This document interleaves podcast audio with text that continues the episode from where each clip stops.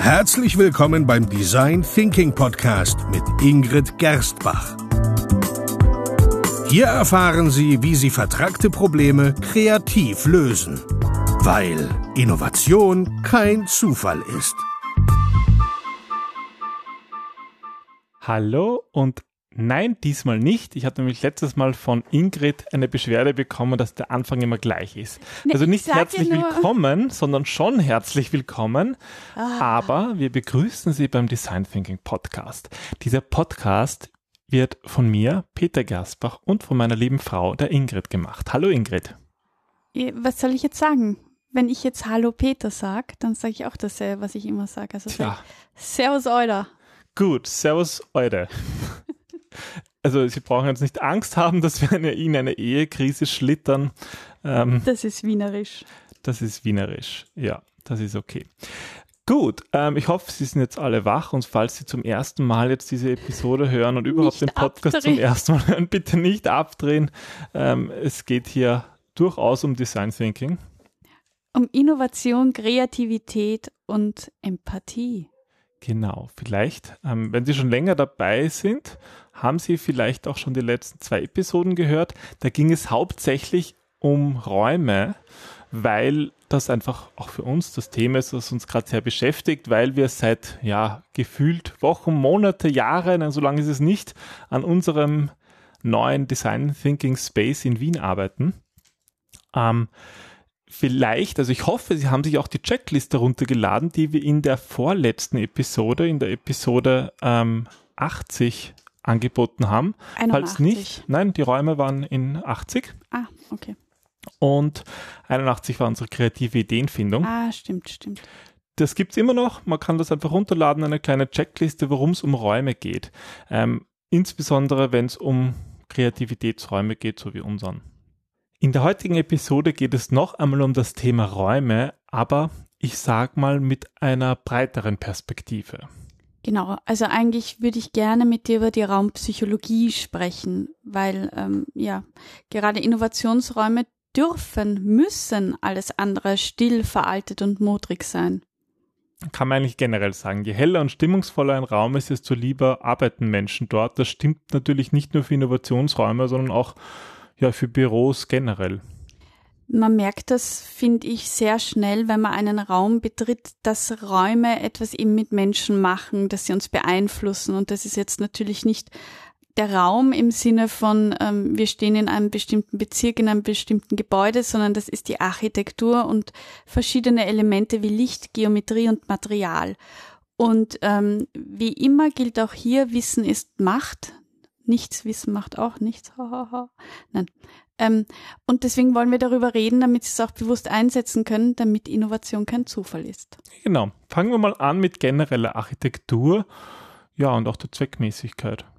Ja, es mag vielleicht offensichtlich erscheinen, aber selbst das schönste Gebäude ist weitgehend nutzlos, wenn es seine Funktion nicht erfüllt, weil es hat irgendwie keinen Sinn, wenn die Ästhetik wunderbar ist, ähm, wenn die Person im Rauminneren zum Beispiel vor, vor Hitze dahinschmilzt oder irgendwie der Raum ganz stickig ist oder es keine Möglichkeit gibt, sich innerhalb von einem Raum zu bewegen.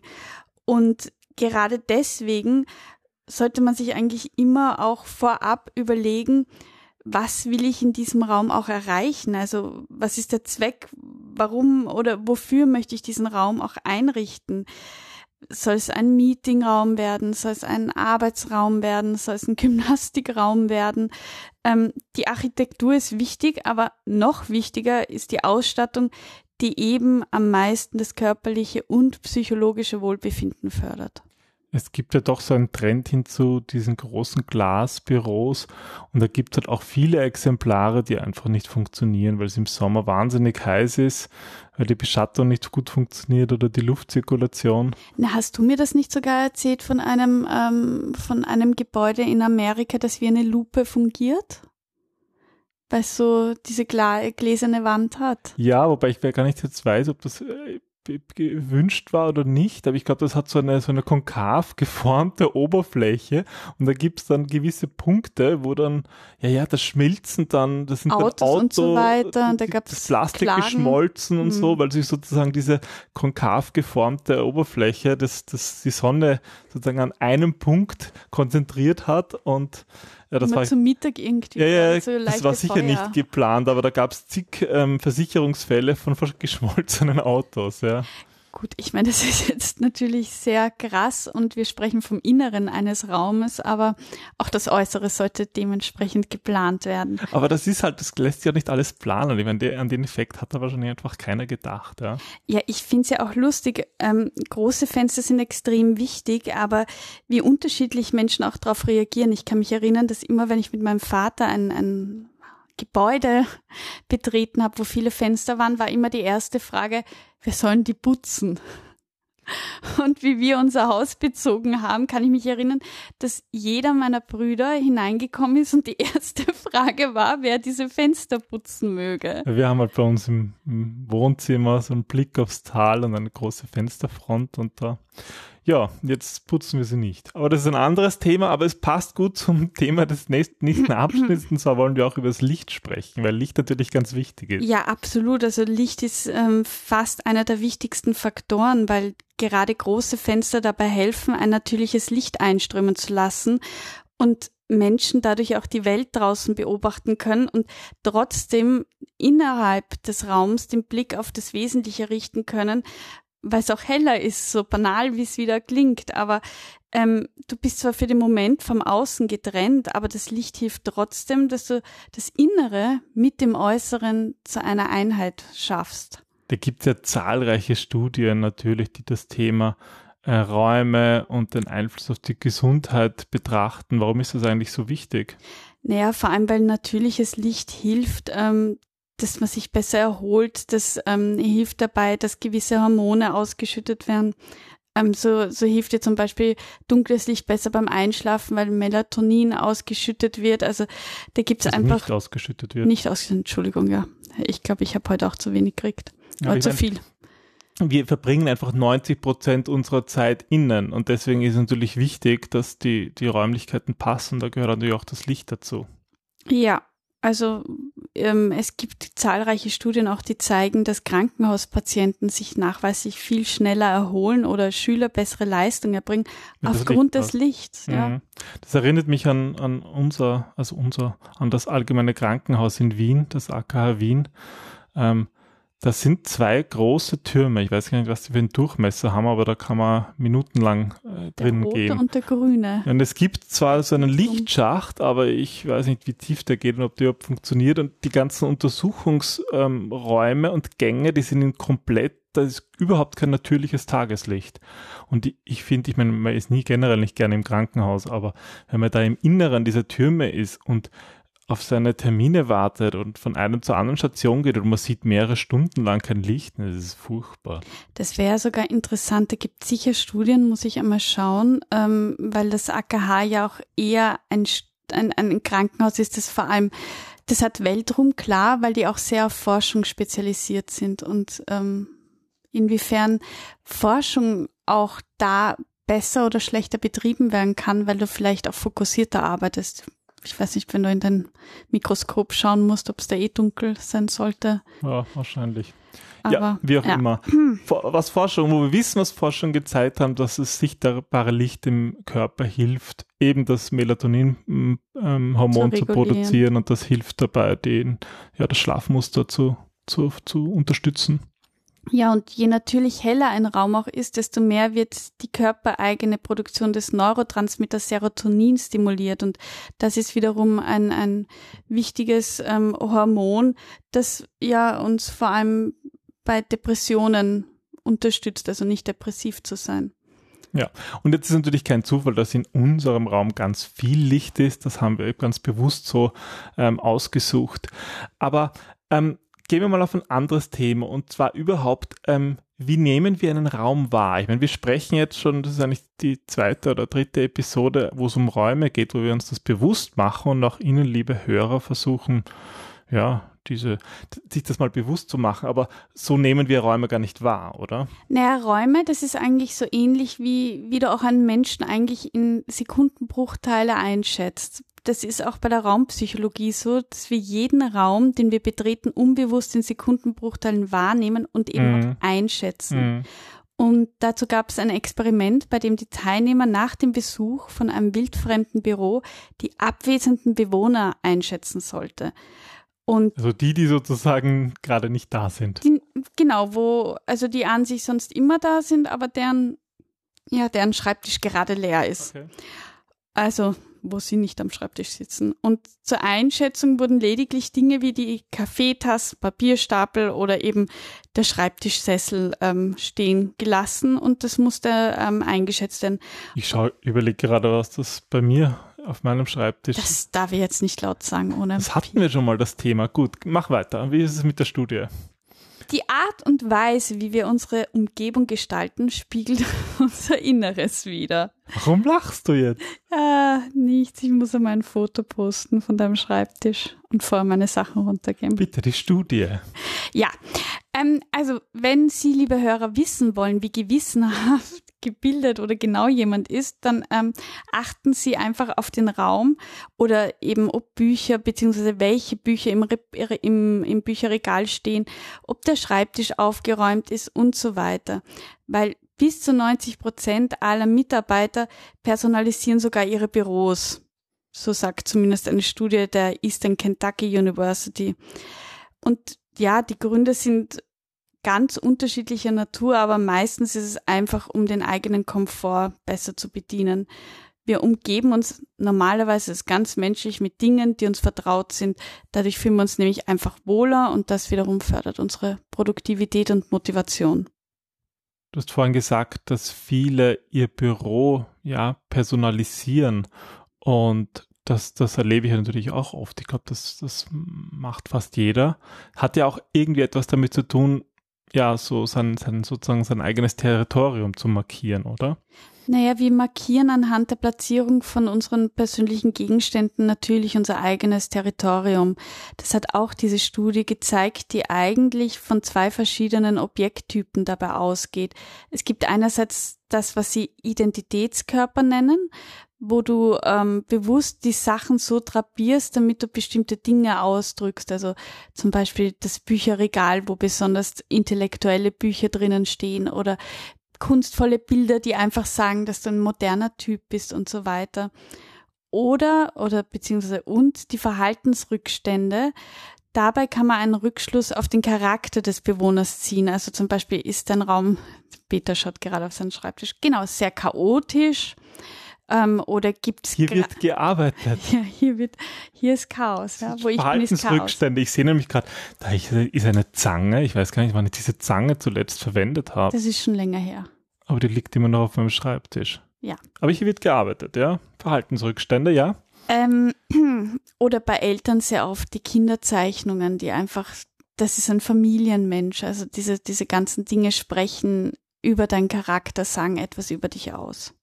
Ja, das ist spannend. Also ja, Markierungen des eigenen Ter Territoriums.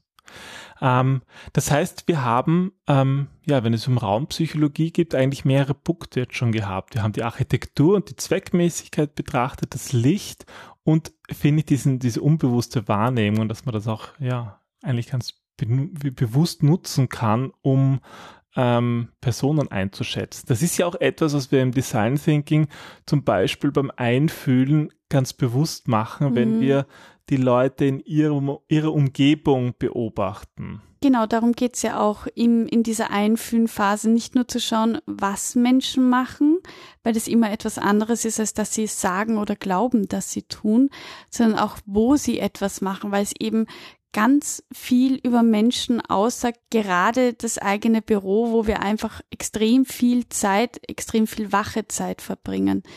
Ähm, eben wie chaotisch jemand ist, wie, wie ähm, ob er liederlich wirkt und, und, und. Aber schauen wir uns da vielleicht mal ein paar kuriose Fakten an, die du gesammelt hast. Ja, also ganz interessant fand ich die Studie, dass ähm, je höher der Raum, desto besser wären die Ideen beim Brainstorming. Das ist natürlich interessant. Also vor allem stelle ich mir gerade vor, irgendwie ein, ein Brainstorming im Wiener Stephansdom. Das wäre ein höher, sehr hoher Raum. Boah, ich weiß nicht, also das stelle ich mir ziemlich spooky vor. Und da ist dann wieder hallig. Ja. Na gut, lassen wir das. Also Deckenhöhe ist prinzipiell gut. Ja, weil es uns weit denken lässt, ja. darum geht es. Mhm. Es lässt uns offen sein und, und nicht so einschreckende Gedanken haben. Ja, in einem 8 Quadratmeter Raum. Ist da denkt sich anders, genau. Okay. Oder Kinderbilder. Das, was Kinder malen, strahlt eine gewisse Wärme, Fürsorge und Verantwortung, aber eben auch Verlässlichkeit aus. Ähm, das steht teilweise für Simplizität, aber auch für jemanden, der eben nicht nur Zahlen und Geld im Kopf hat.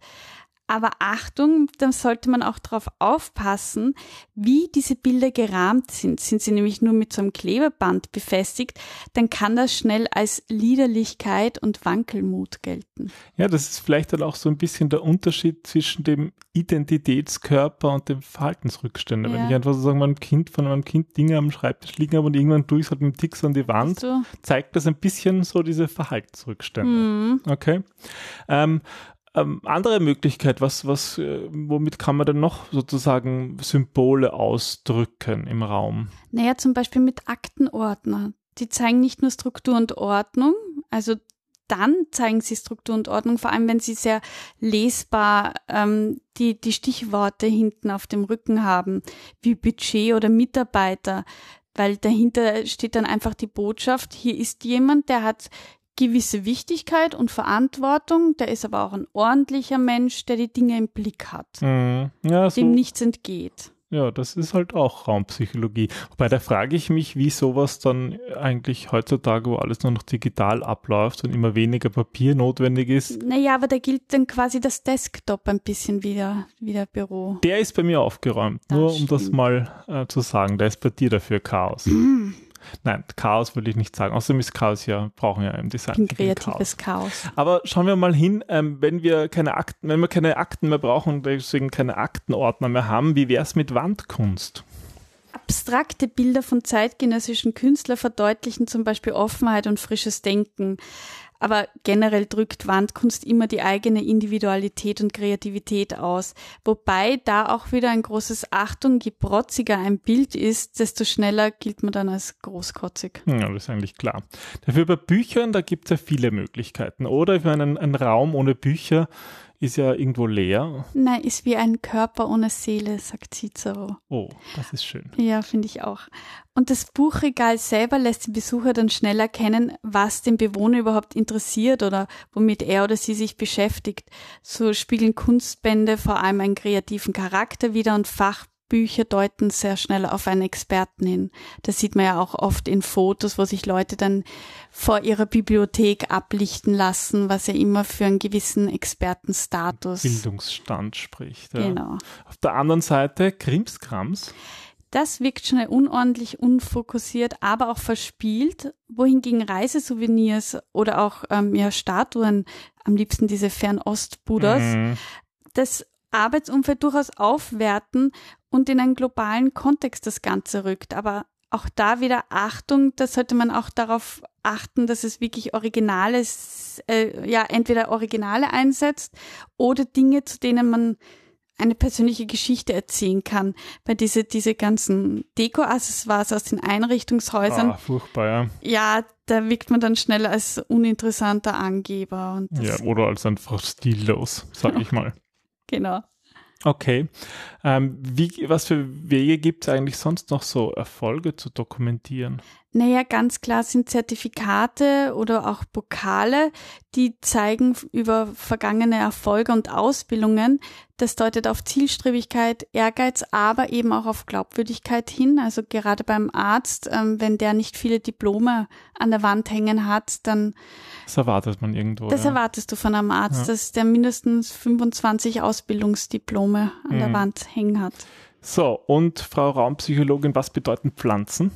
Pflanzen sind immer wichtig, wenn sie gut gepflegt sind. Deswegen habe ich nur Plastikpflanzen. Ähm, weil das einfach für Sorgfalt und Wachstum steht, aber auch für Loyalität.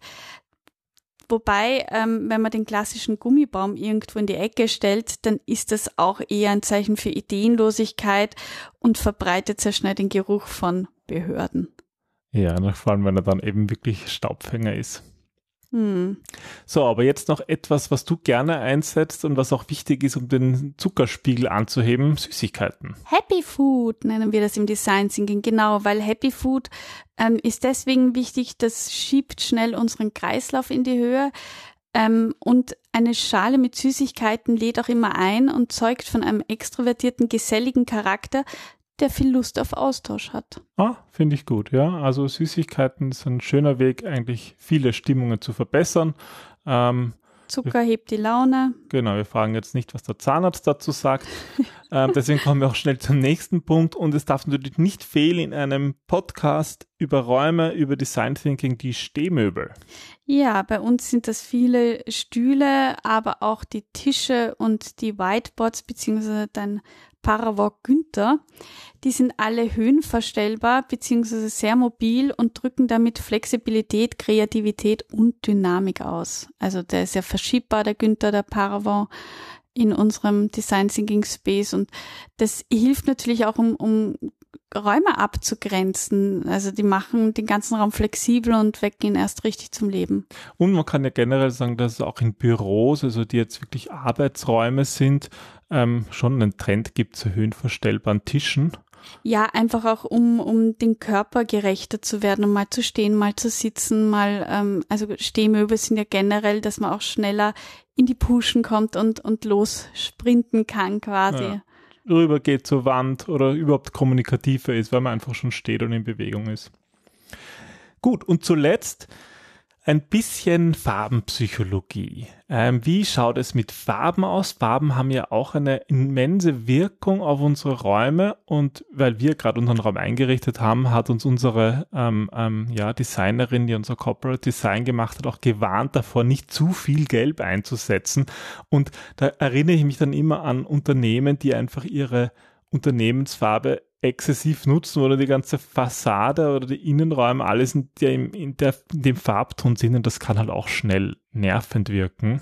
Ja, vor allem sehr überladend, kommt halt immer auf die Farbe an. Ich kann mich erinnern an einen Raum, der war ganz in Gelb, wo jeder gesagt hat, jö, ist das dein Raum, wohnst du hier? Also äh, die dachten das tatsächlich. Den wir nur gemietet hatten. Den wir ja. zufällig gemietet hatten, ja. Also man soll auch nicht übertreiben. Aber wozu stehen jetzt eigentlich die einzelnen Farben? Gelb steht eben für freiheitsstrebend Neugierde, Spontanität und Offenheit. Mhm.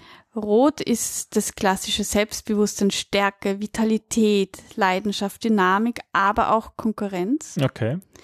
Blau strahlt Wohlbehagen, Ausgeglichenheit, Nachdenklichkeit und Bindung, Loyalität aus. Mhm, also sozusagen ein bisschen diese ruhigere Farbe. Ja, dieses hierarchische Denken. Seriösere, so ja. Okay, wie schaut es aus mit Grün? Grün ist oft das Ehrgefühl, Selbstachtung, Autorität, aber auch Geltungsanspruch. Okay. Schwarz symbolisiert den Leitungswillen und Leistungswillen, wollte ich sagen, Entschuldigung, Unnahbarkeit, Ernst, aber auch Intoleranz und ja, Auflehnung ein bisschen. Okay, also das Nicht-Vorhandensein von Farbe, ja.